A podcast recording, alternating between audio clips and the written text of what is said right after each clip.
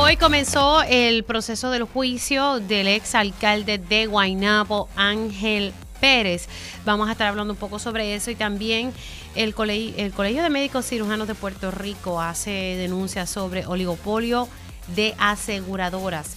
Vamos a hablar un poquito más a fondo sobre ese tema. Y el alcalde de Hormigueros decreta un estado de emergencia. Ya mismito le decimos por qué.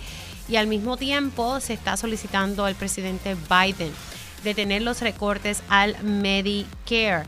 Hablaremos con el secretario general del PIB y también con el representante de los consumidores ante la Junta de Gobierno de la Autoridad de Energía Eléctrica. Así que arrancamos esta primera hora de Dígame la verdad. Con más de 20 años de experiencia en el periodismo, el periodismo ha dedicado su carrera a la búsqueda de la verdad. La verdad, la verdad. De frente al grano, con carácter entrevistará a las figuras más importantes de la noticia. Radio Isla presenta a la periodista Mili, Mili Méndez en Dígame la verdad. Muy buenos días Puerto Rico, bienvenidos a otra edición de Dígame la Verdad por Radio Isla 1320. Les saluda Mili Méndez, gracias por conectar. Y bueno, comenzamos con, con el tema de que hoy pues comienza este proceso del juicio contra el exalcalde de Guaynabo, Ángel Pérez. Hay que recordar que, que el exalcalde en dos ocasiones, la Fiscalía Federal, pues le ofreció eh, un acuerdo. Ambos fueron rechazados por eh, Ángel Pérez y pues hoy da ese proceso, ¿verdad? De, y comienza el juicio eh, en su contra por cargos de corrupción. Eh, y pues comienza ahora este proceso de seleccionar el jurado y esto pues en el Tribunal Federal aquí cruzando eh, cruzando de Radio Isla 1320 aquí al frente. Así que este proceso se está dando en, en estos momentos y precisamente para dialogar eh, sobre va, cómo va a correr este proceso y pues detalles sobre cómo corre la cosa en la federal tengo al licenciado Peter Díaz. Buenos días, licenciado, ¿cómo está? Buenos días eh, a todos, Mili, y a los radioescuchas. Bueno, hoy comienza eh, el proceso de selección de jurado, ¿verdad? Comenzamos con esa parte, como digo yo, burocrática, como parte del proceso. Sí, hoy es una parte bien importante. Hoy eh, ya las partes sometieron las correspondientes preguntas que quieren que le hagan a estos candidatos a jurado. El juez le estará haciendo las preguntas que él la jueza, en este caso Aida Delgado, le estará haciendo las preguntas que ella entienda que son las que debe hacer. Algunas otras que, que las partes sugirieron, ella las denegará, eh, como, como es común. Y al final del proceso, pues tendremos un jurado compuesto de 12 hombres y mujeres, eh, entre los cuales habrá dos suplentes o tres suplentes, por si alguien se enferma o si alguien eh, se inhabilita. Y tendremos 14 a 15 personas aproximadamente. Ok. Ahora, entonces, ¿cómo cuánto tiempo pudiese tomar este, este proceso de selección del jurado, verdad? Que usted me dice que es sumamente importante. En la federal no toma mucho, un día. Ya hoy tendríamos, si se trabaja mañana y tarde, muy probablemente tendremos un jurado hoy mismo. Ok, hoy mismo. Entonces, que mañana, como tal, pudiese comenzar el, el, el juicio. Sí, mañana podría comenzar el desfile de prueba. El desfile de prueba. Ahora, eh, estamos hablando aquí de, cargos criminales, de conspiración para obtener sobornos and kickbacks con, con fondos federales, extorsión y ayudar a colaborar para cometer soborno con eh, dinero federal. Usted, ¿verdad? Que, que ha litigado en, en la federal. Eh, ¿Qué le parece, verdad? Este, to, todo este proceso, ¿se tardará mucho este juicio? Este es un juicio que no vemos que tarde más de una semana. Eh, si se sigue mañana y tarde, muy probablemente tendremos ya un veredicto para el viernes. Ah, para el eh, viernes. Sí, este caso no debe tomar mucho tiempo. ¿Por qué? ¿Por qué usted ¿verdad? Lo, lo, lo, evalúa de esa forma, licenciado? Por la, can, por la cantidad de testigos que se han anunciado. Okay. Eh, no, yo tengo un caso que comienza próximamente, que se han anunciado 54 testigos y estamos hablando de tres semanas, de, de seis semanas aproximadamente eh, a ocho semanas. Así que un caso con la cantidad de testigos que se han anunciado en este, no creo que dure más de cuatro días, okay. cinco días como mucho. O sea que aquí son eh, pocos los testigos en comparación con otros casos. Es así. Ahora me llamó la atención y no sé si usted me, me puede orientar sobre el tema. Eh, en dos ocasiones la, la Fiscalía Federal le ha ofrecido a, Ángel Pérez, el exalcalde de Guaynabo, en dos ocasiones le han ofrecido pues un acuerdo eh, y por segunda ocasión el, el señor Ángel Pérez dice no, no lo voy a aceptar, vamos para juicio. Bueno, es que tú me puedes ofrecer 20 acuerdos y si yo considero que soy inocente, yo no te voy a aceptar ninguno. Eh, eh, aquí eso a lo que abona es a que él siente que no eh, que no es culpable y que tiene sus defensas y las presentará en su día. La fiscalía siempre ofrece porque es más es, costo efectivo el tú no tener que traer testigos, no tener que exponer tus testigos a ser contrainterrogados, eh, no tener que traer agentes de los Estados Unidos que muchas veces hay que pagarles hotel, pasaje y en ocasiones pues la fiscalía trata de evitar esos costos adicionales en la litigación. Eh, en ocasiones se sienten débiles. Pueden haber muchas razones por las cuales se estén eh, ofreciendo, eh, se, le esté ofreciendo un, final distinto, ¿verdad? Se está ofreciendo que él se declare culpable y acepte un acuerdo. Ahora bien, definitivamente, de salir culpable le va a ir peor si no coge el acuerdo que habiendo tomado el acuerdo. Porque de acuerdo a las guías y de acuerdo al trato que le va a dar la jueza va a ser un poco distinto.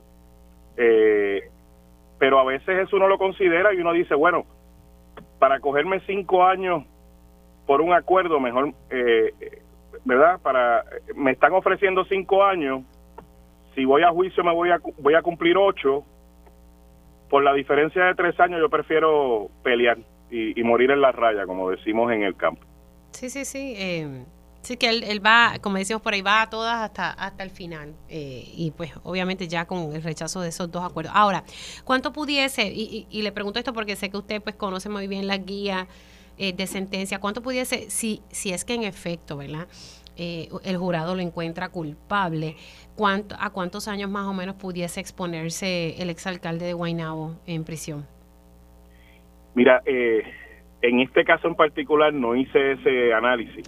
Antes de entrar a la entrevista, yo te prometo que si me vuelves a entrevistar sobre este tema, te voy a decir con lujo de detalle cuáles son los, las guías y cuáles son las, las guías específicas a las que se ponen pero en este momento no estoy listo para contestarte esa pregunta. Perfecto. Y para quienes sepan qué pasa que el licenciado Peter Díaz, eh, literalmente las veces que he eh, le he entrevistado, siempre saca las cuentas de cuánto pudiese exponerse para el juicio de, del ex productor de radio y televisión Sixto George, pues precisamente hablábamos de, de, eso. Así que, oye, hablando de eso, ¿qué, ¿qué le ha parecido lo que ha salido recientemente y que la defensa de de Sixto George reitera objeción a destrucción de testimonios.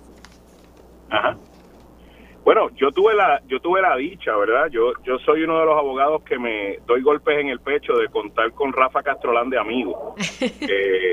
este abogado es un abogado con mucha mucha experiencia y no se dejen engañar por sus canas o porque esté un poquito doblado, porque le duele la espalda.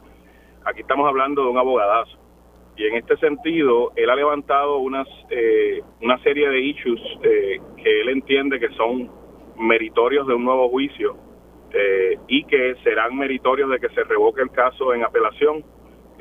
hay que estudiarlos con detenimiento. En algunas de las áreas está diciendo que el juez a cargo del, del caso, el juez Francisco de Sosa, no le permitió eh, unos testigos en particular, además está hablando de unas instrucciones que no se dieron o se dieron mal. Esto siempre pasa en los juicios, ¿verdad? Siempre la defensa trata de buscar hasta el último motivo para poder defender a su cliente, cosa que el licenciado Castrolán hace muy bien.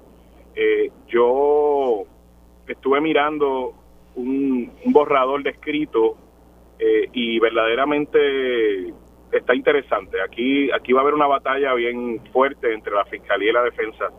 Eh, en lo que este caso no ha terminado. El Six George no ha terminado, se los puedo asegurar. Que sí, no, y, y, y, lo que ya usted me había explicado sobre el licenciado Rafael Castrolán, eh, que, que, ha sido uno de los abogados que ha logrado, ¿verdad?, eh, eh lograr apelar estas sentencias precisamente de Besosa.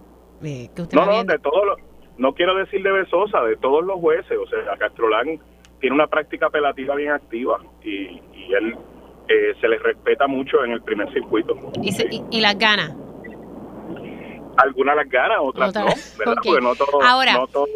licenciado rapidito, antes de concluir, me llama la atención, o sea, ¿por qué ¿por qué la Fiscalía, tal vez usted me pudiese explicar esto, el Ministerio Público está pidiendo eh, ¿verdad? Eh, que se incaute todo este material relacionado a los testimonios ofrecidos ante el gran jurado?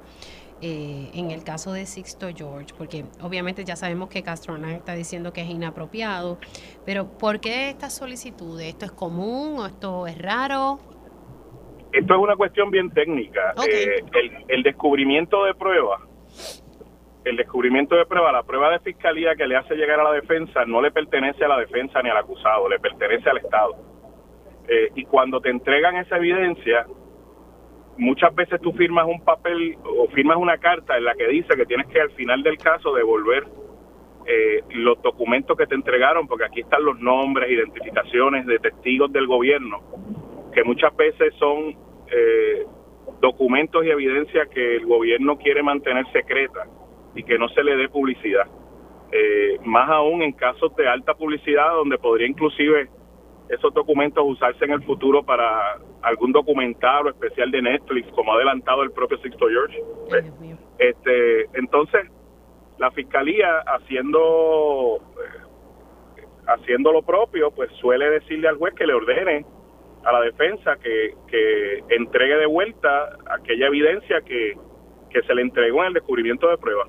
Sea, con darte un ejemplo, yo he tenido en descubrimiento de pruebas fotos de la autopsia o de la escena de, un, de, un asesinato. Eh, y la fiscalía, después que yo use esa prueba, ellos no quieren que esa prueba se mantenga conmigo. O sea, estamos hablando de fotos bien sensitivas, eh, ¿verdad? De, de, y estamos hablando de documentos que tienen información confidencial y muchas veces el deber de la fiscalía no, no muchas veces, el deber de la fiscalía es recuperar esa evidencia y custodiarla. Bueno, vamos a ver qué ocurre en ese, pero como usted dice, eh, eh, eso no ha terminado y vamos a ver qué ver la apelación de la defensa de, Sixto George que ya habían adelantado que van a hacer ese, ese proceso. Bueno, vamos a ver, vamos a ver primero eh, qué mociones se radican antes de la sentencia.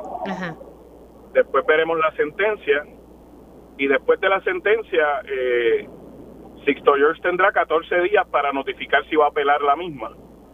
Y si va a apelar la misma, pues el tribunal apelativo le dará el término eh, en, regla para, para poder este, someter los argumentos de cada parte. Licenciado Peter Díaz, gracias. Gracias por haber entrado unos minutitos aquí en Dígame la Verdad. Gracias a ustedes y, buenos días. Buenos días.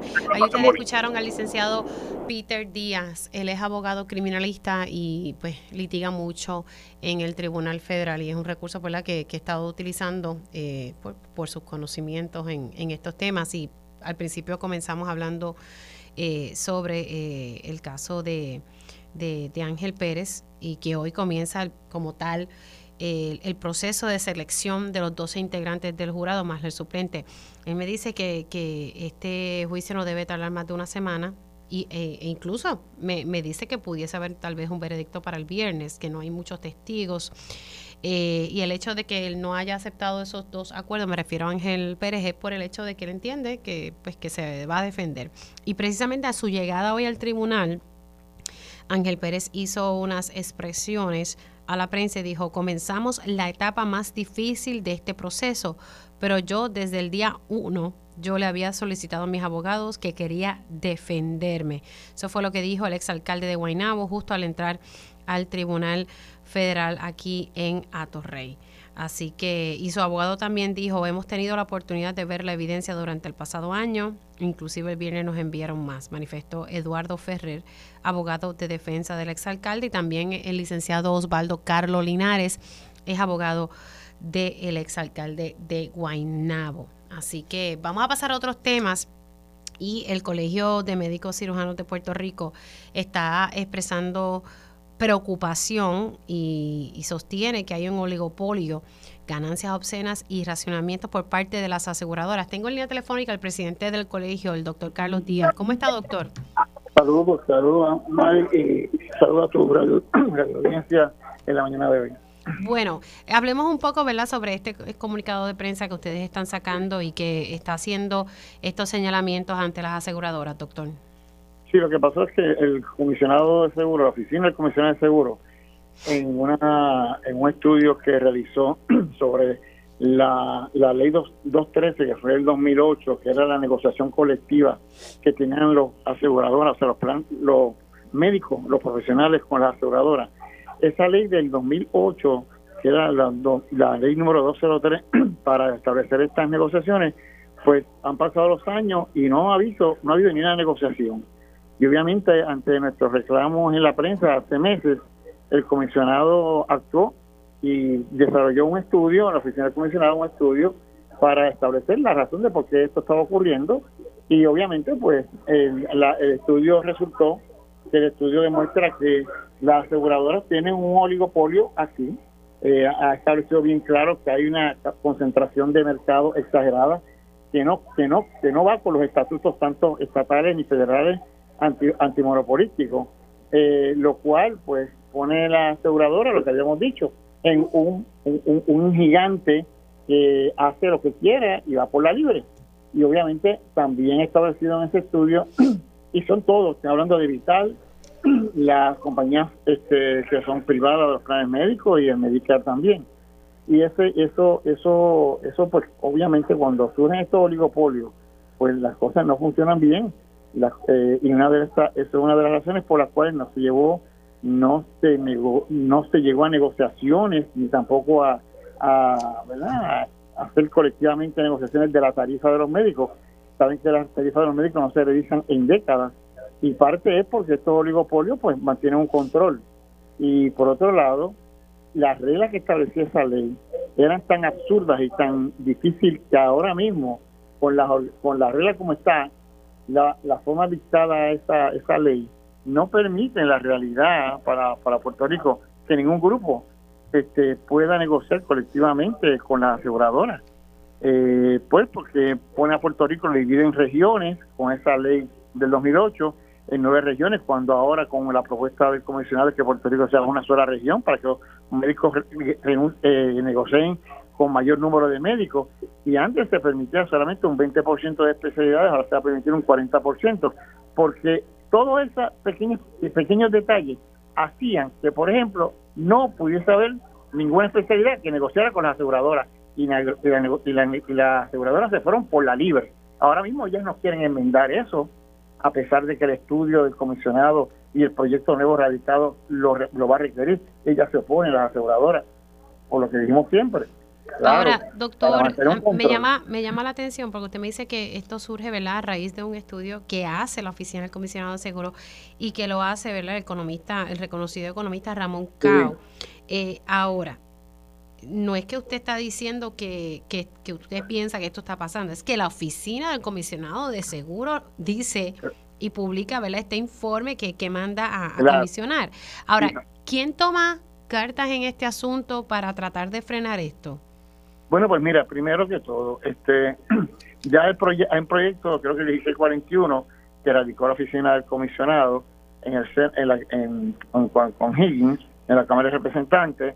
Si este proyecto se, se, se, trabaja con todas las instituciones, como se, o sea, se va y se apoya este proyecto para que se apruebe en la legislatura, obviamente, pues pone a darle más garras a los, a los médicos para poder negociar colectivamente. Y tiene que firmar el gobernador, obviamente. Pero yo creo que en este momento es un momento sumamente importante, histórico para Puerto Rico, de que todas aquellas medidas que vayan para evitar que nuestros médicos se vayan, que tengan una paga justa y razonable por su servicio a la clase médica, pues eh, se, se revalúen porque las ganancias de las aseguradoras son extraordinarias. Bueno, según eh, el estudio son que dos mil, eh, dos mil millones de dólares en ganancias para el 2021. Exactamente, este y son una cantidad de que, por eso es que yo también insisto que cuando y, perdona que mezcle lo de la semana pasada, cuando aquí se hablan de recortes de Medicare Advantage y de ciertas compañías, a veces yo digo, caramba, ¿Por qué siempre se habla de recortes a los pacientes, a los médicos, a, los proveedores? ¿Por qué no se le mira también los recortes en parte a las ganancias que tienen, a los altos sueldos de un millón de dólares que tienen los ejecutivos, a las acciones que hay que pagar a los accionistas de Wall Street y a los grandes y la publicidad de casi 300, 400 millones al año que se gastan estas compañías en publicidad para vender el famoso el grooming, para vender los cristal, para vender la gasolina, para vender cosas que realmente no tienen una relación directa con el cuidado del paciente. Entonces se le, se le quita y se limita al paciente a que pueda conseguir su medicamento o que se le esté pagando a los médicos por, por eso. yo quisiera ver por dónde se va a cortar estos estos estos descuentos que se están proponiendo allá en la, con relación a, los médicos Advantage, porque es muy fácil siempre coger el por lo más fino el paciente y los gastos médicos y lo, y, lo que el médico necesita y los gastos de hospitalizaciones. Eso es bien fácil.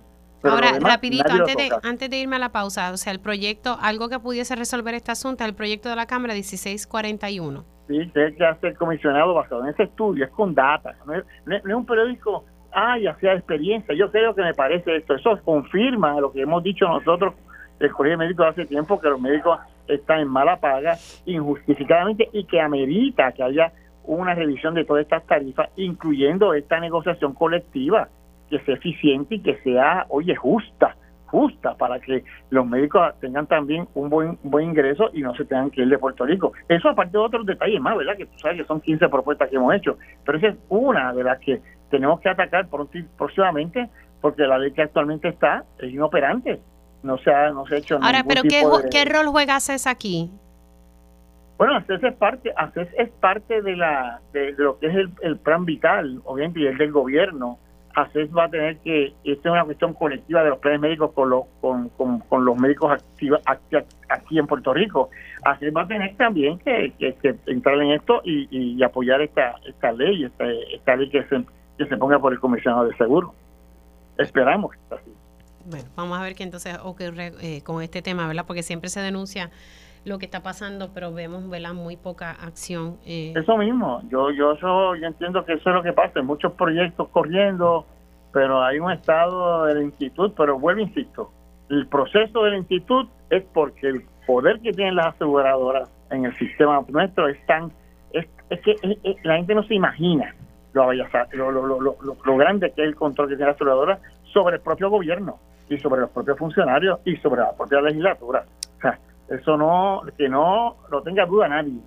Es por eso que las cosas corren lentas y por eso es que el país tiene que indignarse y tiene que, apoyar ese tipo de medidas como el comisionado este, y, eso suelta al comisionado, que no vaya a haber hasta represalias contra él. Ay, bueno, ya usted sabe cómo a veces funcionan las cosas aquí. Doctor, gracias por entrar unos minutitos aquí en Dígame la Verdad.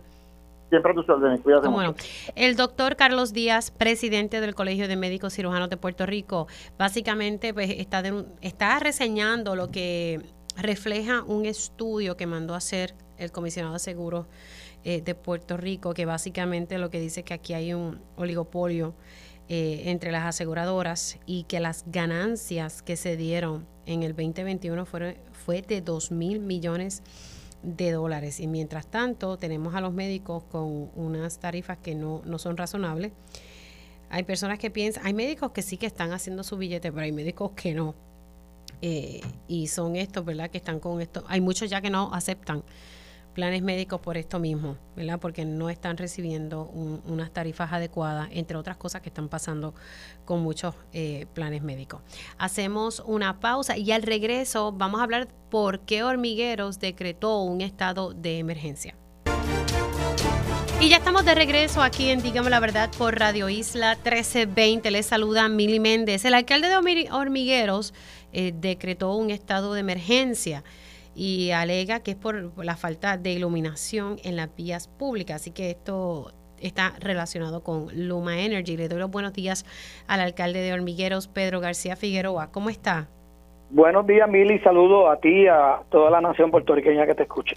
Bueno, alcalde, ¿qué, qué está pasando con, con Luma Energy? Eh, y usted ha tenido que decretar un estado de emergencia por la falta de iluminación en las vías públicas.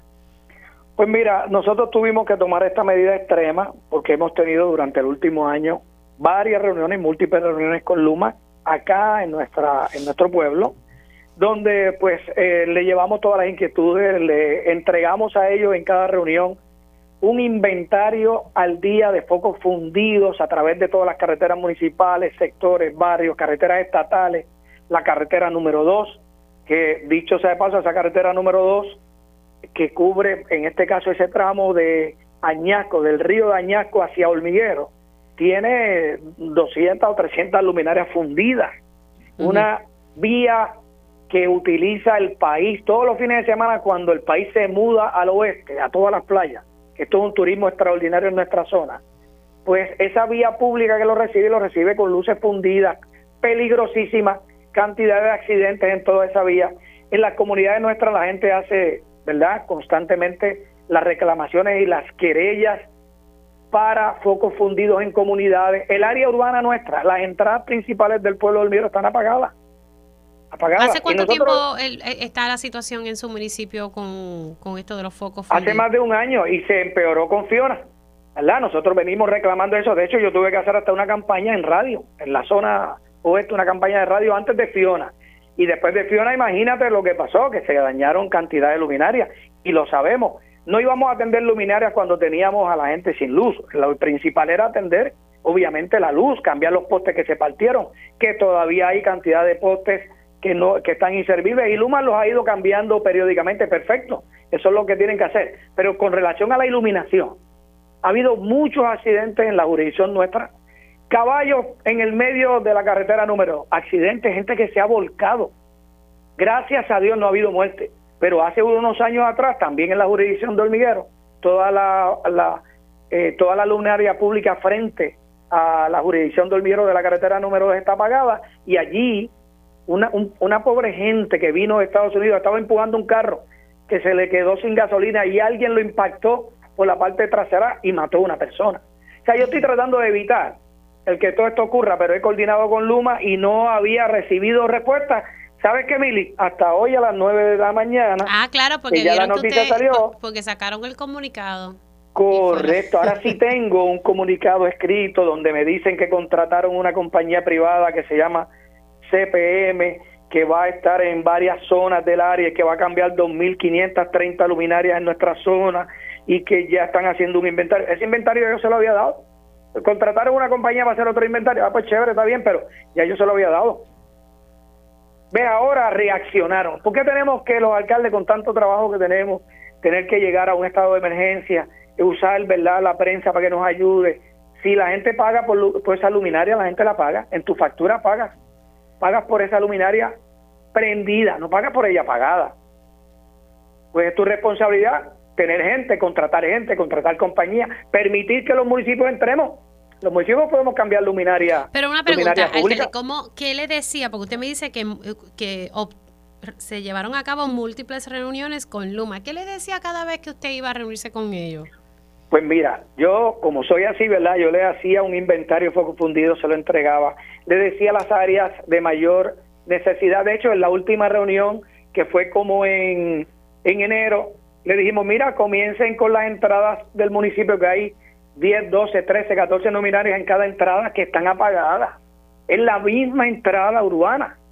Ah, pues sí, vamos a empezar con ese proceso. Miren, en la Hacienda Constancia, la urbanización de Hacienda Constancia, se cayeron 10 postes, están hendidos. Son postes de cemento y, y, la luminaria pública está hanging, se cayó. Ahí, pues vamos, iniciamos y cambiamos tres, pero son 10 que están partidos. O sea, hay que empujarlo para que puedan hacer su trabajo. Si nosotros le ayudamos a identificar el problema. Entonces ahora en la carta me dice, mira, estamos haciendo desganche, estamos cambiando focos que estaban malos. Pues claro, pues es tu trabajo, tienes que hacerlo. Ahora yo te estoy hablando de la inseguridad vial que tiene nuestra gente. Mira, Hormiguero es un pueblo viejo. Tiene 32% de personas mayores de 60 años. 32%. El reflejo del país. Y esto que está ocurriendo en Hormiguero es en todos los demás municipios, pero yo también veo algunos otros municipios en nuestra periferia donde le están cambiando todos los focos nuevos, están poniendo focos LED. ¿Y por qué? ¿Cómo fue que empezaron en unos y en otros no? ¿Cuál es el criterio? Porque tampoco nos dan información. ¿Cuál es el criterio? Pues entonces, denos información. Mira, el director regional, eh, director regional de Luma se llama Carlos Muñiz. Yo nunca lo he visto nunca se ha reunido con los alcaldes, al menos para una, una reunión informativa. Yo no, no, sé quién es, no tengo un rostro para la persona. Claro, nos envían una persona, una, una, una dama muy buena, excelente, que se reúne, que nos escucha, que pues, pues lleva quizás la información, pero, pero no tienen poder decisional. ¿Por qué no reúnen los acueductos excelentes? Acueductos reúne los alcaldes del distrito, nos mantiene informados, nos envía periódicamente informes de, la, de las obras que se van a hacer de infraestructura. Nosotros le decimos, mira, hay que cambiar eh, un tramo de tubería pluvial y hacemos un convenio y el municipio lo hace junto con ellos. O sea, Acueducto se comunica en la región y sabemos quién es el director regional. Hasta Doriel nos llama de vez en cuando. Pero con Luma no tiene un rostro. Pero, pero, pero Acueductos no está privatizado, por lo menos, ¿verdad? Sí, como está la situación con, con, Luma en este momento y ahora la Pero Luma, claro, y Luma recibe fondos públicos, ¿verdad? Porque con eso es que se le paga. Y entendemos que tiene Luma también una labor monumental con todo, porque el sistema eléctrico, ¿verdad? Es viejo, pero oiga, tenga un poquito de empatía con la gente que le paga. El, el pueblo, la gente de a pie, hace las querellas, esos focos no se, no se eh, eh, no se resuelve, ¿verdad?, la avería de esos focos. Entonces, ¿dónde viene la gente? Pues al municipio. Alcalde, mire, aquí tengo la querellita que hice hace no sé cuánto y no han ido. Y nosotros, manejo de emergencia, hace eso todos los días. Ahora, me llama la atención, que hoy... Me, llama la atención que usted me dice que Luma le dijo hoy que van a contratar una compañía para hacer inventario, que ya usted se lo entregó, CP, CPM, o sea... Se llama, la compañía se llama CPM, se encuentra, me dicen, se encuentra realizando el trabajo de evaluación eh, periodo durante el cual se estará tomando fotos de situaciones, condiciones de los postes, alumbrados, inspecciones nocturnas y se están evaluando un total de 2.530 luminarias distribuidas en seis zonas. No me dice cuáles son las zonas. Espero que Hormiguero sea una de esas zonas.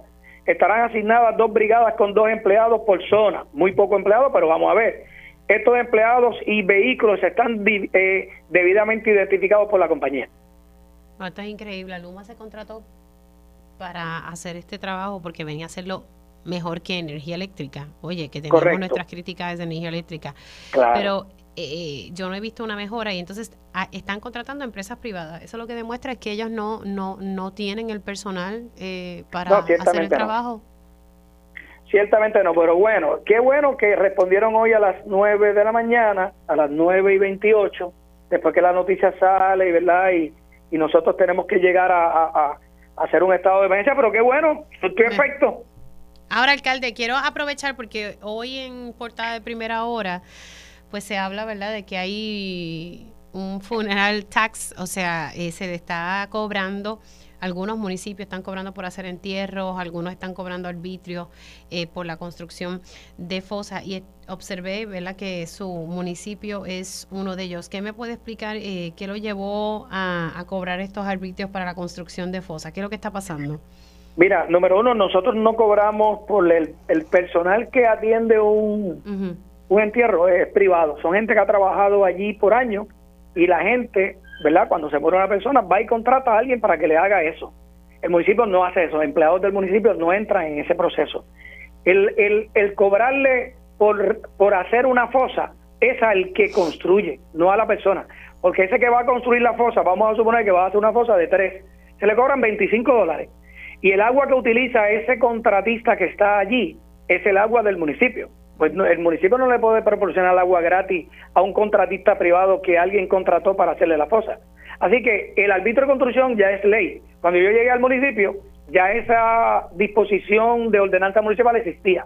Eso hace más de 18 años. Y nosotros no tenemos ningún problema en ese sentido, porque estamos hablando de 25 dólares por eh, de construcción. La persona, ¿verdad? Los familiares de la persona que se muere deciden construir un eh, un, una fosa que le cuesta, puede costarle dos mil dólares, tres mil dólares, seis mil dólares, y la gente lo paga, y lo que paga es el arbitrio base de 25 dólares. Pero ¿quién paga el arbitrio, el arbitrio de construcción? ¿Lo paga el empresario que está la compañía? Sí, lo paga el empresario. El empresario que va a hacerle la fosa, porque es una construcción.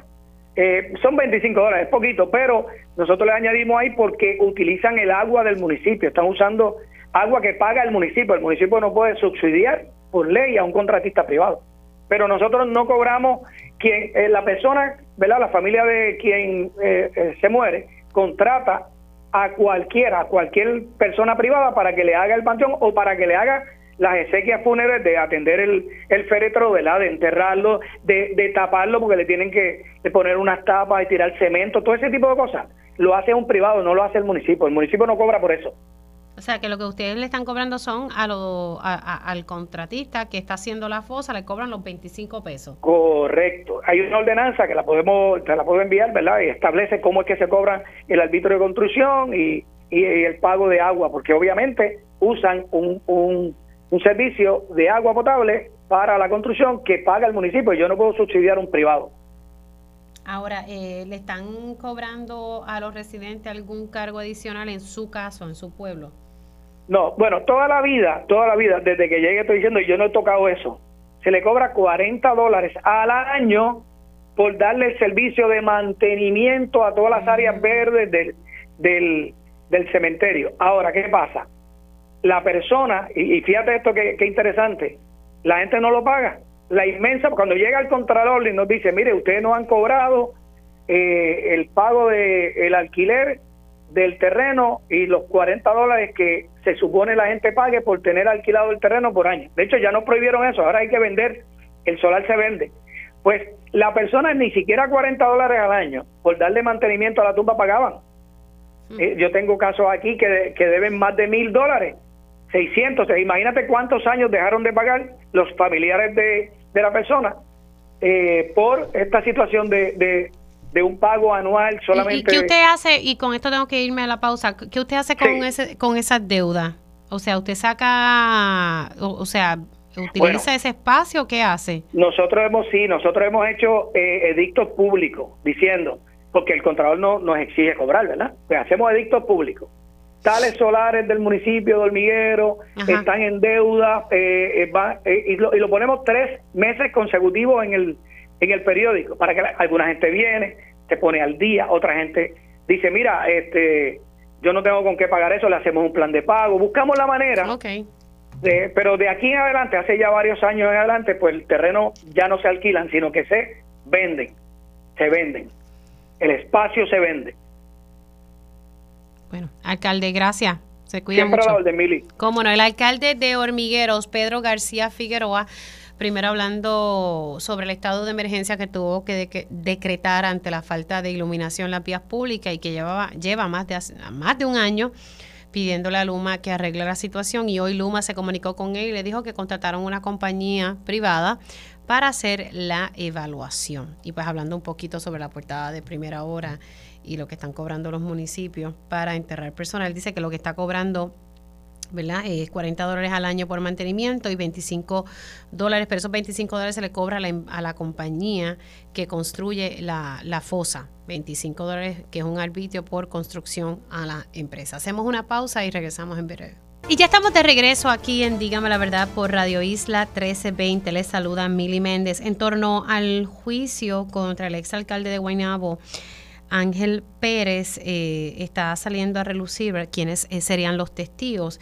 Eh, curiosamente, pues, no, curiosamente no, me imagino que es que por alguna razón uno de los testigos es el exalcalde de Cataño, Félix Delgado, conocido como el Cano, es uno de los testigos que se presenta, ¿verdad? Se estaría presentando posiblemente en este juicio contra Ángel Pérez. También Alberto Escudero. Eh, Alberto Escudero renunció recientemente como vicealcalde de San Juan. Eh, por razones eh, ¿verdad? profesionales, él figura en la lista de testigos de la Fiscalía Federal en el juicio contra el exalcalde Guainabo. Así lo está divulgando el compañero David Cordero Mercado del Nuevo Día. Así que nada, aquí están ya saliendo los testigos eh, que estarían desfilando en este juicio que hoy está en su proceso de selección de jurado. Bueno, vamos a seguir hablando sobre las distintas situaciones eh, de salud, en este caso, eh, en estos momentos estamos viendo el, distintas figuras, tanto del Ejecutivo, y el legislativo pidiendo que no se haga una reducción en los fondos de Medicare. Y precisamente se había mandado una carta al presidente Joe Biden por parte de varios legisladores del Partido No Progresista, en, este caso la Cámara, eh, haciéndole esa exhortación al presidente de Estados Unidos. Tengo en línea telefónica al representante José Aponte. Buenos días, ¿cómo está? Buenos días, Mili. Saludos para ti, saludos para toda tu radio audiencia. Un placer poder compartir contigo. Eh, la realidad es que va a ser inminente estos recortes al Medicare o esto es una posibilidad o, ¿verdad? Porque siempre estamos eh, hablando sobre este tema, en particular buscando esa paridad allá en, el Congreso. Mira, eh, la situación real es que a nivel federal están haciendo evaluaciones de cómo atender eh, la, el, asunto de los eh, de las asignaciones de fondos de Medicare Advantage eh, a nivel nacional. en el caso de Puerto Rico, pues nos toca directamente y en una forma mucho más dramática, porque el número de participantes por el nivel de pobreza, el número de participantes en Puerto Rico es mucho mayor que en los estados. Así que el por ciento de lo que representará para Puerto Rico es mayor que en los estados. Aquí se estima que puede estar rondando en 841 millones menos. ¿Cuánto? 841 eh, millones menos para los eh, beneficiarios de Medicare Advantage. Eh, no es el Medicare ordinario, es el Advantage. Lo que en este momento eh, se estaría atendiendo. Así que eh, nosotros, el señor gobernador, la semana pasada, tuvo una comunicación hacia el secretario de salud eh, y el compañero representante Johnny Méndez y este servidor. El viernes cursamos una comunicación al presidente Biden para pedir que se atienda esta situación de los recortes eh, en una forma diligente para lo que corresponde a, a nosotros, Puerto Rico. Eh, y estamos en, esa dinámica, inclusive no se descarta en un momento dado eh, por parte del compañero Méndez, este servidor, el estar viajando a Washington si fuese necesario para poder tener intercambios directos allá eh, sabemos que el propio secretario de Salud, el doctor Carlos Mellado, ha estado haciendo también, ejerciendo sus buenos oficios sobre el particular, eh, por todo lo que esto podría representar para Puerto Rico. Eh, se estima que nosotros en esta situación pueden haber, estoy buscando por aquí rapidito, Mili, de los datos que tengo, pero eh, podríamos estar sobre 200 y tantos mil de puertorriqueños. Eh, ok, aquí lo tengo.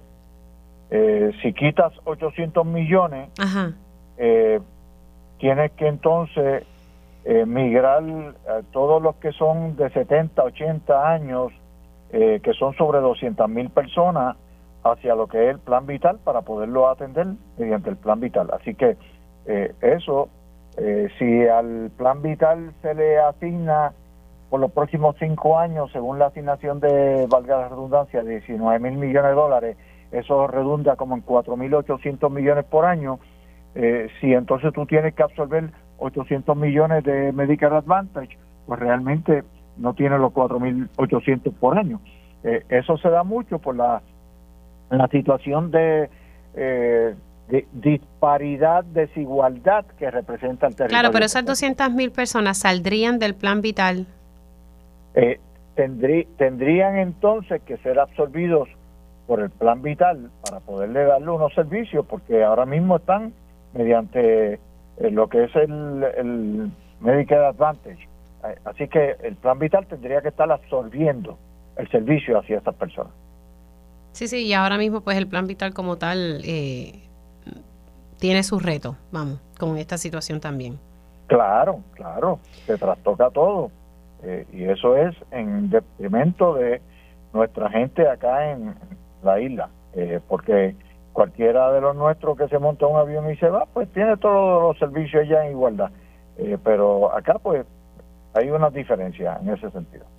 Bueno, vamos a ver ¿verdad? ¿Qué, trasciende esto. Esta es una discusión que se da constantemente allí en, en, en la Cámara allá en el Congreso. De, hecho, te interrumpo, Mili. Eh, son como 200 mil que están en la edad de 60 y 70 que tendría que asumir el plan vital sobre 200 mil, pero se estima que en Puerto Rico hay cerca de 640 mil personas con el proceso de eh, Medicare Advantage. Sí, sí, que tienen el Medicare Advantage. Es correcto. O sea que si no, eh, si pierden eso, entonces pasarían al plan vital. Bueno, pero que el plan vital en gran, en gran parte eh, se financia con fondos federales, la gran mayoría. o sea, casi. Claro que sí, pero, pero no teniendo igualdad en la asignación de fondos eh, de Medicare para Puerto Rico, porque Mili, la reciprocidad que se le da a un Estado no es menor de 82%. En el caso de Puerto Rico se le da una reciprocidad de 55%. No obstante, en las eh, en la, los reclamos que se han estado haciendo durante los últimos años en el Congreso, eh, la participación de la comisionada, el gobernador, el secretario de salud, todo el mundo eh, haciendo su, poniendo su granito de arena, se consiguió esa asignación de 19 mil millones para cinco años 4.800 que realmente, aunque se acerca al 82%, todavía está por debajo del 82%, por la condición territorial que vive Puerto Rico. Ese es uno de los retos, ¿verdad? el acceso ¿verdad? a esta paridad de fondo, pero también el reto de, nuestros médicos, de ver cómo se logra que no, no tengan que irse de la isla ante la situación que tienen con las aseguradoras, ¿verdad? Ese otro asunto. Qué bueno, qué bueno que trae ese tema, porque esta mañana eh, compartía con el secretario de salud, escuchaba eh, su participación y hablaba casualmente en un tono bien enérgico eh, sobre lo que son los fondos que se han conseguido para Puerto Rico para poder atemperar los, los pagos a los proveedores y que ahí, él decía, no son todas, hay algunas que trabajan eficientemente en, en referencia aseguradoras. Y decía, tampoco son todos los grupos médicos, hay unos que trabajan eficientemente, pero hay otros que están queriendo quedarse con dinero que es para los proveedores y nosotros estamos activamente mirándolos a todos para que sepan que hay fondos federales, que es para los proveedores, para evitar que se nos estén yendo y nosotros vamos a ir hasta las últimas consecuencias. Vamos a ver. Gracias, Aponte, se cuida mucho. Igualmente, lindo día, mi vida. Hacemos una pausa y regresamos con más información aquí en la segunda hora de Dígame la Verdad. Estaremos dialogando también sobre exalcaldes que están en la lista como posibles testigos en este caso y el juicio que comienza hoy contra el exalcalde de Guaynabo, Ángel Pérez. Y también vamos a estar hablando un poco sobre todas las cosas que han pasado en, la semana pasada con el secretario general del PIB. Hablaremos también con el ingeniero Tomás Torres Placa. Si usted tiene que refutar una factura suya porque ha sido eh, estimada y no leída, pues venimos con información sobre ese tema. Así que arrancamos esta segunda hora de Dígame la verdad.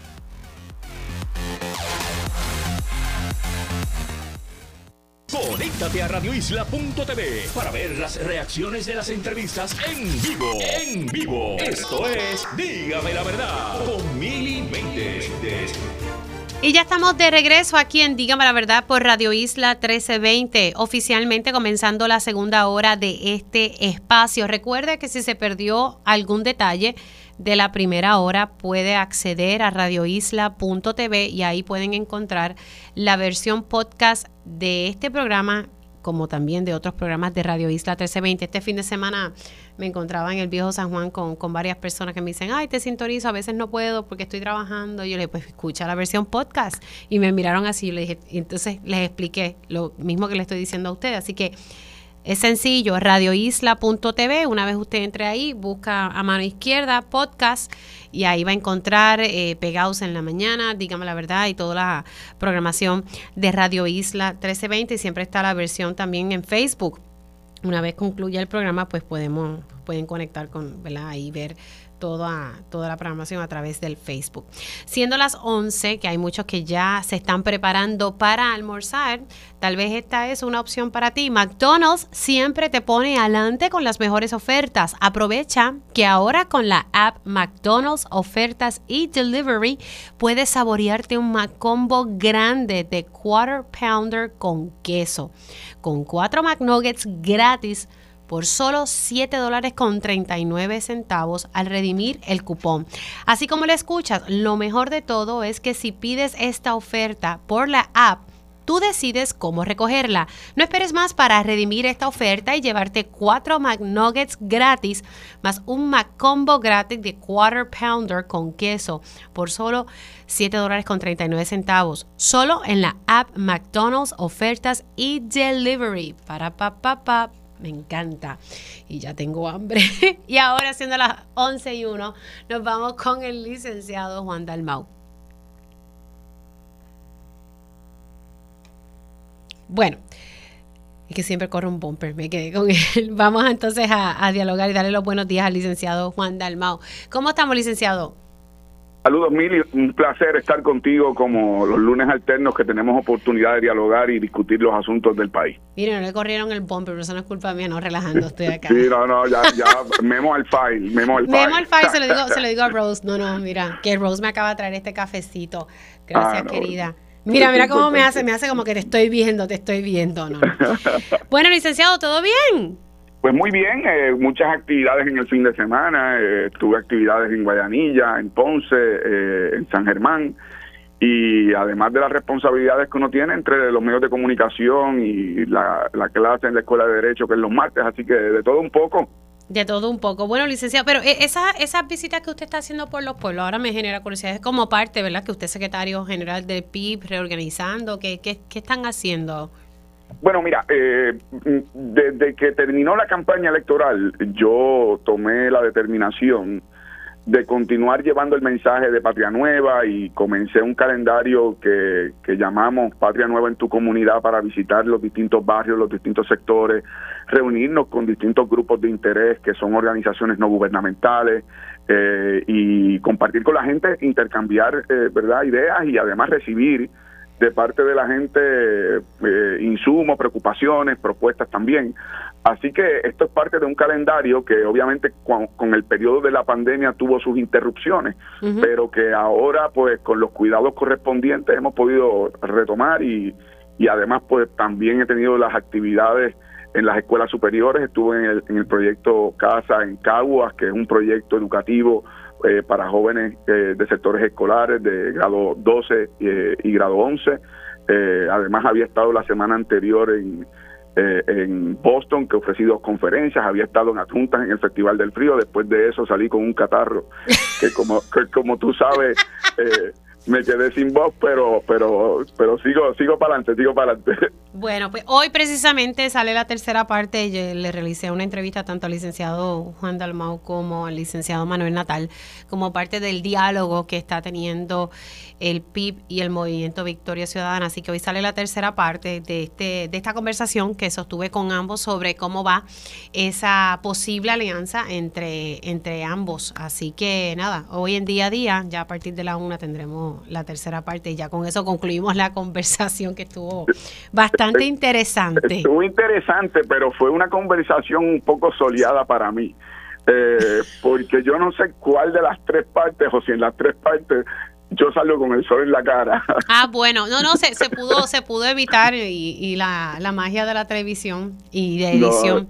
es que es un eh, para los que nos están escuchando, es un chiste interno porque no había manera de que buscáramos un ángulo que no terminara yo con el sol en la cara. Bueno, comenzaba todo bien, pero era como que usted atraía el sol y se le, se le marcaba justo ahí. En, son cosas técnicas. Mismo es, así mismo es, así que nada, pero fue, una, fue un gran intercambio, una buena entrevista y una buena oportunidad para que el licenciado Manuel Natal y yo pudiéramos conversar sobre, sobre los asuntos de, esos diálogos. Tengo entendido que es la primera vez que ustedes se sientan eh, y, dialogan sobre, sobre este tema luego de que se hiciera aquella conferencia de prensa sobre el, ¿verdad? el diálogo que, iban a estar teniendo y sobre cómo iban a, combatir el, código electoral. Así es, eh, esta es la, la, primera ocasión que tenemos una entrevista conjunta eh, y qué bueno que fue contigo porque además de que siempre estás eh, atenta a, los temas de, política, entre otros, sociales, económicos, de género, pero además porque, porque fue una buena conversación y, creo que creo que el país puede ver con esperanza la posibilidad de que se lleguen a esas alianzas electorales o, o acciones concertadas y, y eso pues requiere, como tú acabas de mencionar, también superar unos escollos legales que impiden que se hagan eh, coaligaciones eh, eh, de manera formal entre organizaciones políticas, pero no significa eso que no se puedan tomar otras determinaciones de forma creativa y, y eso es parte de los diálogos. En estos momentos nos encontramos, Mili, como te dijimos en la entrevista, pero para beneficio de los que nos escuchan, nos encontramos en la estrategia judicial para impugnar esa prohibición. Los abogados del PIB y de Victoria Ciudadana eh, han tenido eh, múltiples reuniones y están estableciendo la estrategia judicial para entonces acudir a los tribunales. Eh, esta mañana en Pegaos, la, la senadora María de Lourdes Santiago le adelantaba al compañero Julio Rivera Saniel que en las próximas semanas se estaría viendo ¿verdad? esa estrategia judicial, ese caso que ustedes están ahí trabajando. Así que ya sabemos ahí que en las próximas semanas eh, se estará entonces sometiendo ese caso. Tengo una duda, ¿a nivel estatal o federal? No, bueno, eh, hasta el momento la estrategia que se, que se ha diseñado por los abogados es acudir al tribunal en Puerto Rico. Eh, sabemos las dificultades que eso también conlleva, no, no somos ingenuos y sabemos cuál es la, la composición ideológica dentro del Tribunal Supremo, que es el tribunal de última instancia pero confiamos que los planteamientos que haremos son planteamientos sólidos. Eh, en el caso del Partido Independentista, quien nos representa como abogado eh, es el profesor Carlos Gorrín Peralta, profesor de Derecho Constitucional en la Universidad Interamericana y con mucha experiencia en este tipo de, litigio. Así que eh, tenemos confianza de que los argumentos jurídicos serán sólidos. ¿Cuál será la conclusión? Eso habrá que esperar. Bueno, sí, sí, y obviamente tienen que, como le decía yo en la, en la entrevista a ustedes, hay que agilizar un poco el, paso en torno a eso, porque pues se someten las aspiraciones, las candidaturas ya en diciembre de este año, ¿verdad? Sí, hay un calendario establecido por ley. Eh, eh, a partir del primero de diciembre comienza la radicación de candidaturas para las elecciones del 2024 y, y ese periodo culmina el 30 de diciembre. Así que tienes razón en que hemos tenido que, con verdad, con la disciplina y con eh, y con la paciencia que requieren estos procesos, eh, hemos estado conversando, pero al mismo tiempo estamos conscientes que según se acerca la fecha, tenemos unas fechas límites que con las cuales hay que cumplir. Ahora, usted no es no es Nobel que, que, que, usted tiene las intenciones de aspirar a, la gobernación por el PI, por el partido que, representa, lo dijo en, en, un, en, un blog eh, por lo menos un podcast, mejor dicho, hace en abril del 2022, pero tan reciente como la semana pasada, usted se estaba despidiendo del espacio donde usted participa, la columna que, que, usted tenía semanalmente en primera hora. Y ahí lo dejó ver en una oración ahí escondida, pero ahí está. Bueno, mira, yo, estoy consciente, y, esto lo conversamos en la entrevista eh, entre Manuel Natal, licenciado Manuel Natal, eh, tú y yo. Eh, yo estoy consciente de la responsabilidad que yo tengo luego de obtenido un apoyo electoral en las pasadas elecciones de un 14%, pero realmente el día de las elecciones, antes de que se contabilizaran los votos adelantados, yo tuve un apoyo de 18%. Hay municipios en donde yo obtuve, por ejemplo, en San Juan un 20%, en Caguas un 20%, en Mayagüez un 20%. Eh, logramos eh, apoyo eh, para, eh, ganamos 37 unidades electorales que no son los salones de clase, las unidades electorales son los centros de votación. y en muchos otros yo alcancé el segundo lugar cercano al primero. Así que esa responsabilidad yo estoy muy consciente que la tengo eh, y es algo que la gente me lo ha planteado, pero el diálogo preciso sobre el tema de las candidaturas, primero, eh, el Partido Independentista Puertorriqueño realiza asambleas regionales conducentes a una asamblea general. Así que no es tampoco que es que yo me quiero imponer con un capricho personal. Es que estoy consciente de esa responsabilidad, me hago disponible, pero hay que, ¿verdad?, dar unos pasos previos para para poder certificar finalmente eh, esa candidatura. Y el camino a eso es, que hemos estado, eh, ¿verdad?, trabajando dentro del Partido Independentista, consciente también de que tengo, eh, como parte de ese proceso de diálogo con el licenciado Manuel Natal, ¿verdad?, la oportunidad de ver de qué manera, si finalmente se mantiene la prohibición de coligación, de qué forma podemos lograr entendidos, eh, candidaturas comunes eh, y que haya un apoyo entre lo que pueden ser esfuerzos de Victoria Ciudadana en una candidatura y apoyos al PIB en, en otras candidaturas y eso es parte del proceso del cual nosotros hemos estado dialogando. Esta, eh, la semana pasada salió un artículo y unas expresiones de, de, Gerardo Toñito Cruz, que usted sabe que fue comisionado electoral del Partido Popular Democrático y el titular de, de la nota de Metro, estoy leyendo Metro, si la alianza va, el PIB y el Movimiento Victoria Ciudadana tendrán que escoger cuál no utilizará el fondo electoral. Y pues citan al, al ex comisionado, como dije, que afirmó que tienen el derecho de hacer campañas por candidatos de otros eh, partidos y hace pues alusión a eso. ¿Cómo estaría funcionando eso del fondo electoral, verdad, para, para, para nuestra audiencia acá? Sí, déjame clarificar porque creo que eh, el licenciado Gerardo Toñito Cruz confundió ah, conceptos. El fondo electoral se eliminó hace años. El, PIB no recibe fondo electoral como se conoció. De hecho, cuando yo era senador, voté a favor de la eliminación del fondo electoral. El, cuatrienio pasado, lo que hizo la legislatura del Partido Popular y del PNP fue aprobar un fondo administrativo. Mm. De ese fondo administrativo, el PIB no giró un solo centavo de fondos públicos ni tampoco Victoria Ciudadana, según yo recuerdo. Los que lo hicieron sí fue el Partido Popular y el PNP.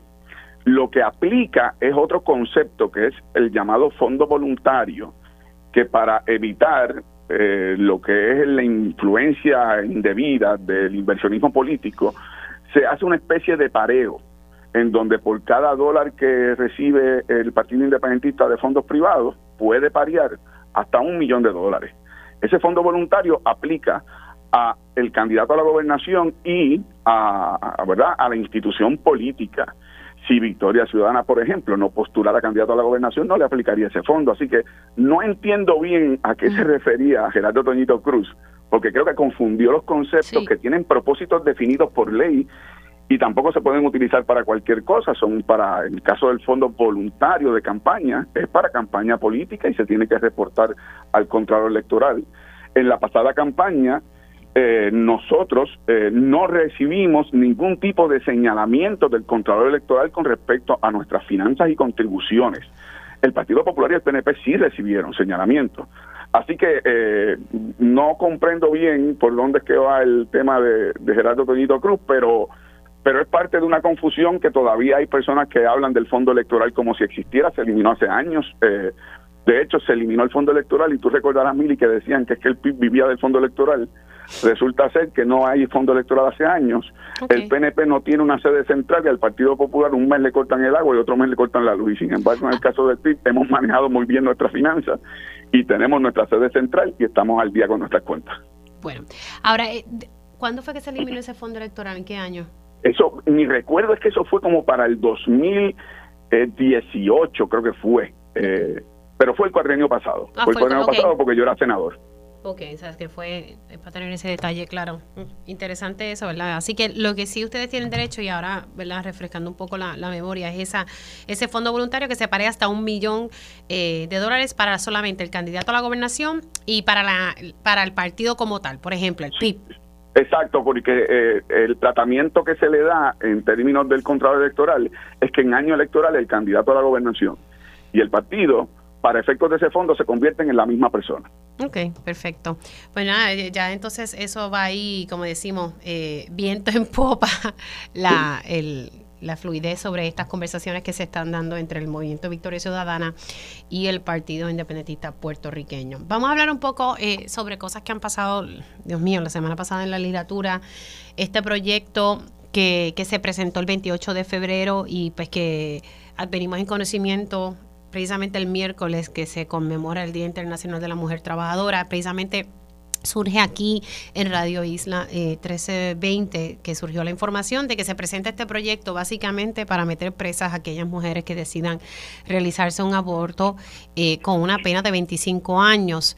Obviamente algunos legisladores dieron un paso al frente diciendo que eso no era lo que ellos, ¿verdad? La intención de ellos que fuera tanto tiempo, pero sí hay una intención, eh, por lo menos de tres a, cinco años, eh, porque han sido un poco confusas las expresiones de los legisladores, pero cuando vieron la reacción de momento echaron un poco hacia atrás. Lo que yo veo por parte de esas expresiones es que ellos no le dan seguimiento a las legislaciones o no miran bien lo que están firmando. Eh, a la hora de presentar proyectos como, como estos, que son bastante eh, controvertibles, Bueno, e, ese es un primer punto, Mili, que, es importante, que, que es el tema de la chapucería legislativa. Cuando un legislador imprime su firma en un proyecto de ley, eh, básicamente eh, se está comprometiendo como autor de la medida, salvo los proyectos que son por petición. En este caso no era proyecto por petición y esto lo que llama la atención es que como tú señalas, esto se supo públicamente y que creó un revuelo enorme, pero asimismo ha, ha pasado con otras legislaciones que luego hay que estar enmendando o luego se tienen que estar interpretando porque tienen lagunas o, vacíos. Pero déjame darte dos reacciones a, este tema. Primero, yo creo que esa actitud eh, legislativa del tiempo de las cavernas, de penalizar a la mujer, eh, por realizarse y finalizar eh, un embarazo eh, en un ejercicio con, con, su médico, ¿verdad? Con, con su salubrista, en un proceso en donde es un ejercicio de su autodeterminación sobre su cuerpo, me parece a mí que es de los tiempos del oscurantismo.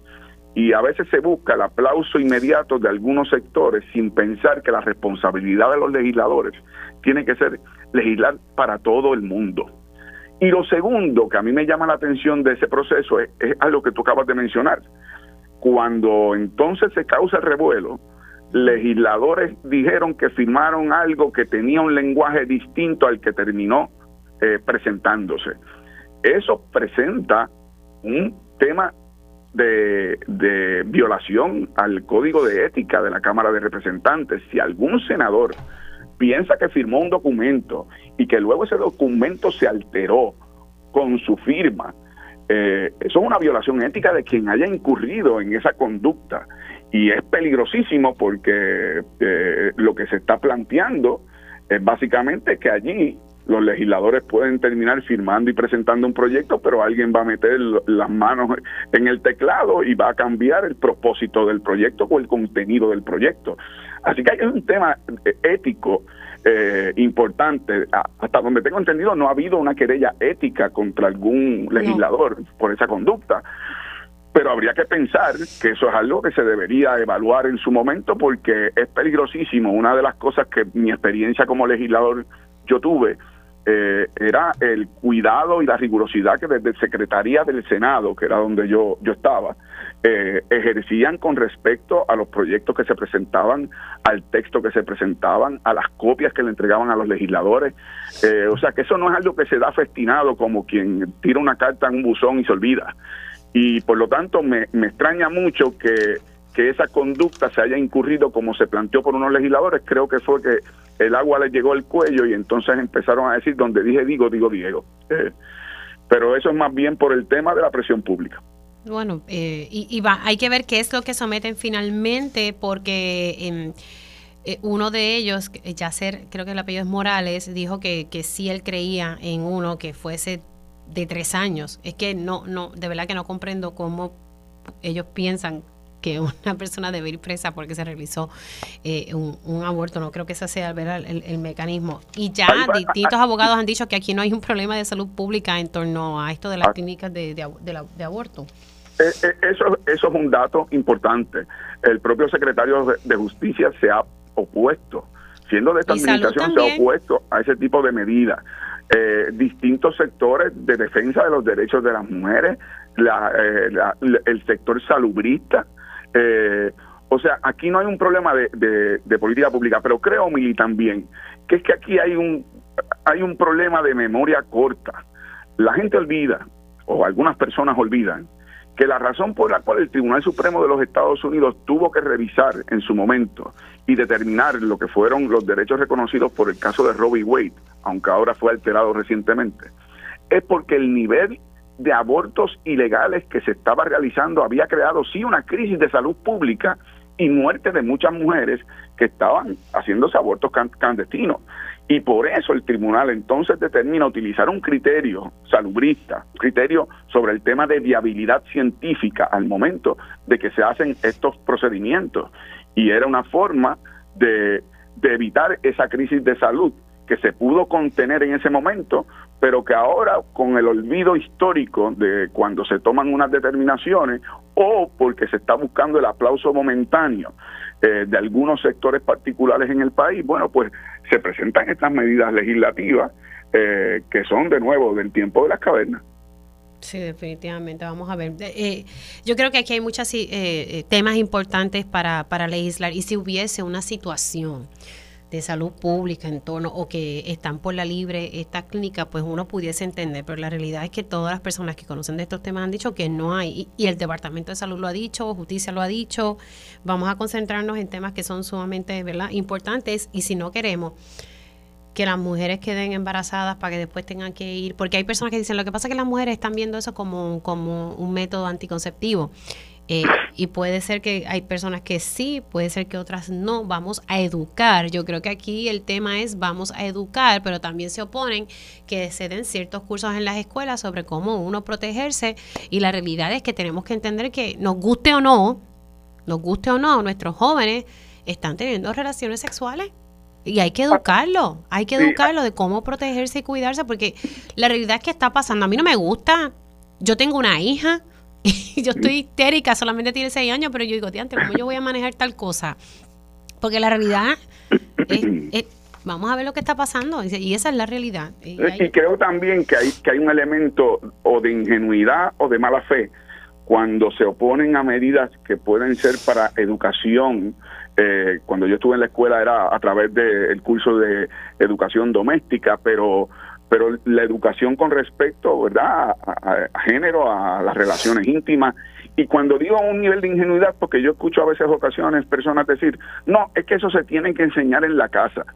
Oiga, pues entonces usted no vive en este país, porque hay muchos jóvenes que están creciendo ausentes de un núcleo familiar unido, de un núcleo familiar con, con ¿verdad? responsabilidad o incluso conocimiento médico de cómo pueden explicar estas cosas.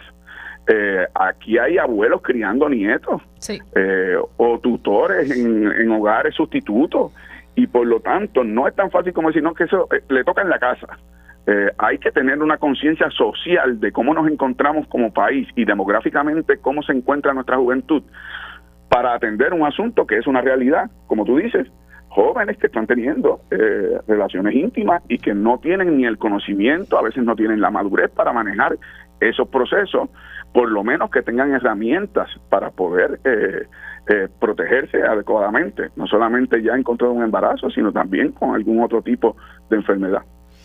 Gracias, el secretario general del PIB. mucho, profesor y licenciado. Ya ver el programa hoy por la tarde. Bueno, bueno, ahí eh, hoy Dios mediante debe salir la tercera parte. Hubo una situación allí en los predios de Telemundo con unos olores y unas cosas que tuvieron que desalojar el área, pero, pero todo está bien. Así que gracias, licenciado, se me cuida. Bueno, señora, hacemos una pausa y al regreso vamos a estar hablando sobre cómo usted puede objetar la factura de luz si le llega estimada. Se supone que Luma Energy la esté leyendo, no mandando una factura eh, con un cargo estimado. Así que quiero hablar eso como representante de los consumidores ante la Junta de Gobierno de Energía Eléctrica. Y ya estamos de regreso aquí en Dígame la Verdad por Radio Isla 1320. Les saluda Mili Méndez. Gracias por conectar y quiero en este espacio que también siempre tengo al ingeniero Tomás Torres Placa eh, dos, veces al mes para hablar de distintos temas eh, relacionados a energía eléctrica, que es uno de los temas que, que ha sido sumamente importante. Una, porque tenemos el plan de ajuste de la deuda que se está atendiendo por la jueza Taylor Swain y el plan de ajuste de la deuda de la Autoridad de Energía Eléctrica no es otra cosa como que de qué manera, ¿verdad? ¿Cuál va a ser la ruta? ¿Cuál va a ser el camino para pagar la deuda que, que tiene la Autoridad de Energía Eléctrica? Una deuda que tristemente no la, no la asumimos nosotros. Fue deuda que se tomó prestada por las distintas administraciones y esa es la verdad. Y aunque hay personas que dicen que tenemos que pagarlas nosotros, pues yo no estoy de acuerdo con eso, eh, porque no me parece justo, porque nosotros estamos pagando los platos rotos de la ineficiencia en el gobierno. Eh, en estos momentos ¿verdad? Tan, tan importantes para, para el país. Todo está aumentando y estaba viendo esta madrugada una historia sobre los desplazamientos y todo eso y, y una señora decía, bueno, pues yo decido un día si pago el agua, literalmente, y pues otro día pues veo cómo pago la luz o dejo que se me acumule tal cosa y entonces después lo, lo saldo o después hago un plan de pago. Ese es el escenario que están viviendo muchas personas eh, en la isla aunque algunos no lo quieran ver. Pero vamos a hablar con, el representante de los consumidores ante la Junta de Gobierno de la Autoridad de Energía Eléctrica le doy los buenos días al ingeniero Tomás Torres Placa. ¿Cómo estamos? Saludos, Mili, saludos a ti, a todos los radioescuchos y consumidores en la mañana de hoy, lunes. Ya mismito vamos a hablar sobre cómo usted puede reclamar, porque es el ingeniero Tomás Torres Placa quien conoce muy bien este tema. Eh, si a usted le están estimando su factura, si le llega una factura y usted sabe que no le leyeron su contador, ya mismito le, le explicamos sobre cómo usted puede reclamar esta factura. Eh, hemos visto casos, ah, hay que verlo, ¿verdad? Caso a caso, pero sí han surgido casos donde la factura ha sido altísima y en todo momento ha sido estimada, no leída. Pero vamos a comenzar con, con del plan de ajuste de la deuda. Eh, se divulgó este sábado eh, quienes pudiesen ser los testigos eh, en este proceso del plan de ajuste de la deuda y que la jueza Taylor Swain va a estar viendo de manera eh, eh más corrida en, ahora en el, en el verano. Sí, correcto, Mili. Y atándolo un poco al contexto que mencionabas antes, mira, Puerto Rico es un país o una jurisdicción en comparación con otras jurisdicciones de Estados Unidos extremadamente pobre según el censo, entre el 97 y el 98% de los hogares, no de las personas de los hogares, tiene un ingreso menor de eh, 200 mil dólares.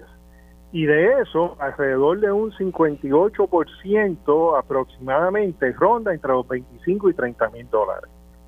O sea que eh, Puerto Rico es una jurisdicción extremadamente eh, eh de escasos recursos, por decirlo así, aún en el ámbito profesional, vemos como muchas entidades profesionales y muchos profesionales acuden al gobierno a, rendir su servicio porque el, movimiento económico de Puerto Rico no se compara con otras jurisdicciones, ni en Puerto Rico, ni, en el resto de ni nuestros vecinos caribeños y latinoamericanos y, en Estados Unidos, mucho menos.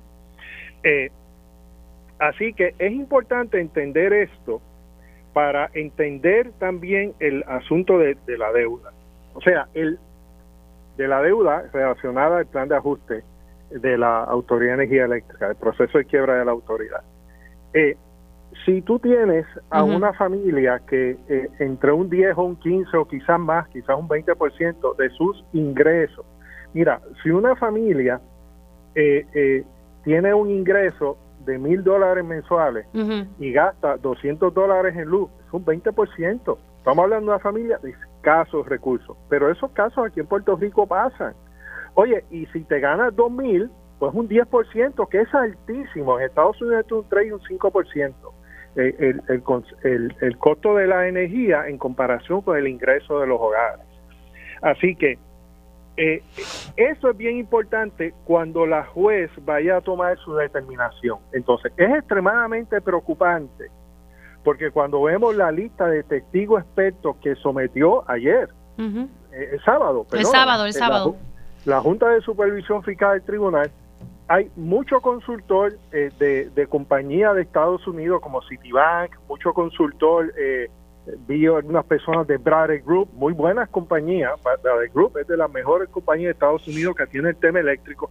Oye, pero no vi a nadie que pudiera un poco explicar que el ingreso de Puerto Rico, de los puertorriqueños, que eventualmente son los que van a pagar, que ya están estrangulados por un costo energético a 28 centavos el kilovatio hora, pues es incompatible con eh, aumentarle eh, en promedio entre el cargo fijo y el variable como dos centavos a, a, a los consumidores. Y ese elemento falta, y es bien importante que eso se ponga, no se está imponiendo. Tampoco vi ningún atisbo de abordar el tema de por qué se, la mitad de los consumidores residenciales eh, y se, se determinó de una manera que no pagarían ese ese cargo, lo cual está muy bien por lo que acabamos de hablar, que ese cargo no se puede pagar. Sin embargo, la otra mitad, que como te acabo de mencionar, datos del censo, el 97% de las familias de Puerto Rico ganan menos de 200 mil dólares. Mira, simplemente con esos datos y que de eso el 58% está entre de las familias, de los households, está entre 25 y 30 mil dólares, pues mira, no hay que hablar o sea, se tiene que estructurar ese cargo de tal manera que, como bien tú mencionas, sea algo mínimo, extremadamente mínimo, que se pueda absorber. Y que hemos lo que, hemos lo que hemos propuesto públicamente. Y es bien importante que eso se escuche. Ahora mismo estamos residenciados a 28 centavos. Que cuando la luz baje por debajo de 21, que fue el testimonio del economista Andrew Wolf, que no está ahora, fíjate, el economista que dijo sí que eh, la electricidad si subía por encima de 21.4 centavos, la economía se eh, eh, caía en Puerto Rico, ese no está ahora, ese es el primero que debe de estar, pues que ese aumento se active por debajo de 21 centavos y que se desactive cuando suba por encima de 21 centavos. Entonces, de esa manera, pues pudiéramos mantener, como también lo dice el estudio de Cabo, el estudio de Cabo va a en esa dirección. Mira que en 28 centavos el kilovatio hora, si tú aumentas tan siquiera algo ínfimo, vas a crear unos efectos en cadena en la economía que van a ser bárbaros, insoportables. Así que hay que evaluar el poner este trigger, el poner este umbral, tú puedas activar cualquier aumento, pero debe ser mínimo también cuando estemos por debajo de 21 centavos el kilovatio hora. Sí, no, y claro que no van a llamar a Wolf porque eh, no, no, no vendría bien a su caso, ¿verdad? Llevarlo a, a este proceso, porque pues no se justificaría un cargo como ese. Pero es incongruente porque lo llevaron para la quiebra. Pues yo lo llevaría ahora para salir de la quiebra. O, o no es lo lógico. Mira. Eh, pues esas son las cosas que vemos en este país. Quería aprovechar eh, rapidito, eh, poder ver cómo las personas pueden eh, reclamar estas facturas que le están llegando y que no, pues no están siendo leídas, ¿verdad? Que pues están siendo estimadas. Inmediatamente. Usted sabe que le está llegando una factura estimada cuando de momento le dio una factura por 3 dólares y usted paga por lo general 100 o 200 dólares. Objetela inmediatamente. Objetela. Objete esa factura si usted va a la página del operador del sistema de transmisión y distribución, hay un eh, en la en la página principal de mano izquierda dice consultas. En consultas hay otros pasos que lo van que lo van guiando hasta objetar la factura. Y usted para objetar la factura, eh, pues usted debe pagar el promedio de los pagos de los seis meses pasados. Obviamente que no incluyan una objeción de factura. Pero usted coge sus seis meses pasados si usted estaba pagando 200 dólares consistentemente por los seis meses pasados y le llega una factura de 3 dólares, está pasando y está pasando bastante. Pues usted paga los mismos 200 que ha, ha pagado en promedio, pero saque el promedio. Si el promedio de día 198.75, pues ese numerito, el promedio de los seis meses. Lo paga inmediatamente en la página web. Eh, eh, hay unos botones que usted va apretando y empiezan, le dan trigger al proceso de eh, eh, objeción de factura. Si no tiene este facilidad de internet, pues vaya a la oficina comercial, haga un cheque por eh, los pasados seis meses y usted objete. ¿Por qué es importante esto, eh, Emily? Porque muchos consumidores no entienden su factura, ven que llegó tres pesos, no saben por qué y se sigue acumulando, acumulando y al año debe llegar una factura de seis mil dólares o de tres mil dólares o de dos mil dólares. Pues para evitar eso, inmediatamente llegue ¿eh? una factura que no esté de acuerdo de su consumo, por debajo o por encima, usted lo objeta. También, si usted no se percató y de momento le llega una factura de 5 mil, 6 mil, 10 mil dólares, pues inmediatamente usted la objeta. Y eso pues le da una oportunidad para que se verifique bien eh, eh, verificada esa factura y en caso pues que su consumo se pruebe finalmente que fue el correcto, le eliminen el 8% ese depósito de 40% lo, lo lleven al mínimo, quizás un 5%, Porque ¿cómo pagar un 40% de depósito cuando te llega una deuda de, de 10, 15, 20 mil dólares cuando gran parte de la responsabilidad es del operador que estimó la factura?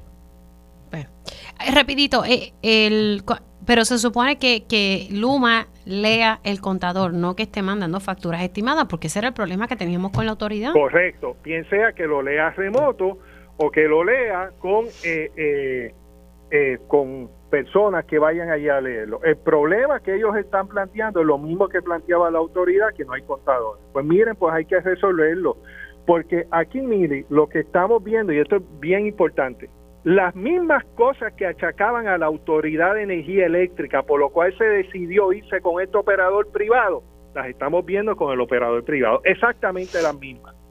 Los otros días hubo una vista en el negociado de energía que señalaban exactamente las mismas deficiencias, irregularidades entre las oficinas comerciales. Pero el punto es que no hacen nada, no hacen nada, no hacen nada.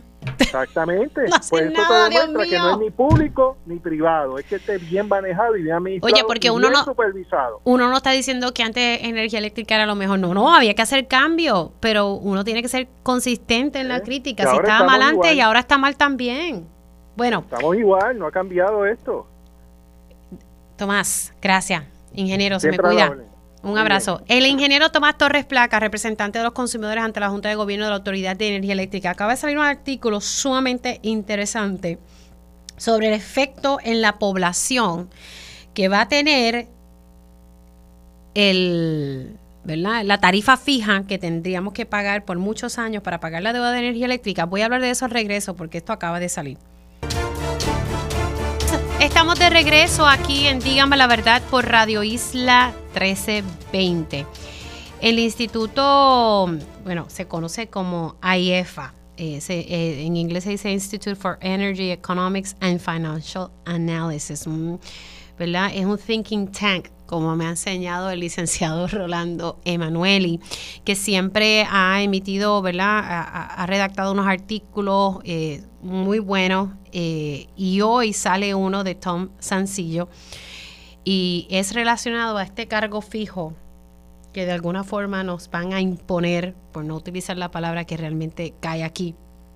Eh, y básicamente dice que ¿verdad? Que toda esta privatización o alianza público-privada que se ha hecho en la red de transmisión, distribución y ahora en la generación, pues que ellos dudan mucho de que salve a los contribuyentes, en esta, en esta ocasión a los abonados de Puerto Rico, ¿verdad? De un proceso desastroso en, en el pago de la deuda de la Autoridad de Energía Eléctrica. Tengo en, en línea telefónica al licenciado Rolando Emanueli, eh, quien pues conoce mucho de este proceso y es la persona que tengo aquí todos los jueves para explicarnos esto de manera sencilla, para que me pueda explicar eh, este artículo de Tom Sancillo. Buenos días, licenciado Emanuel, ¿y cómo está?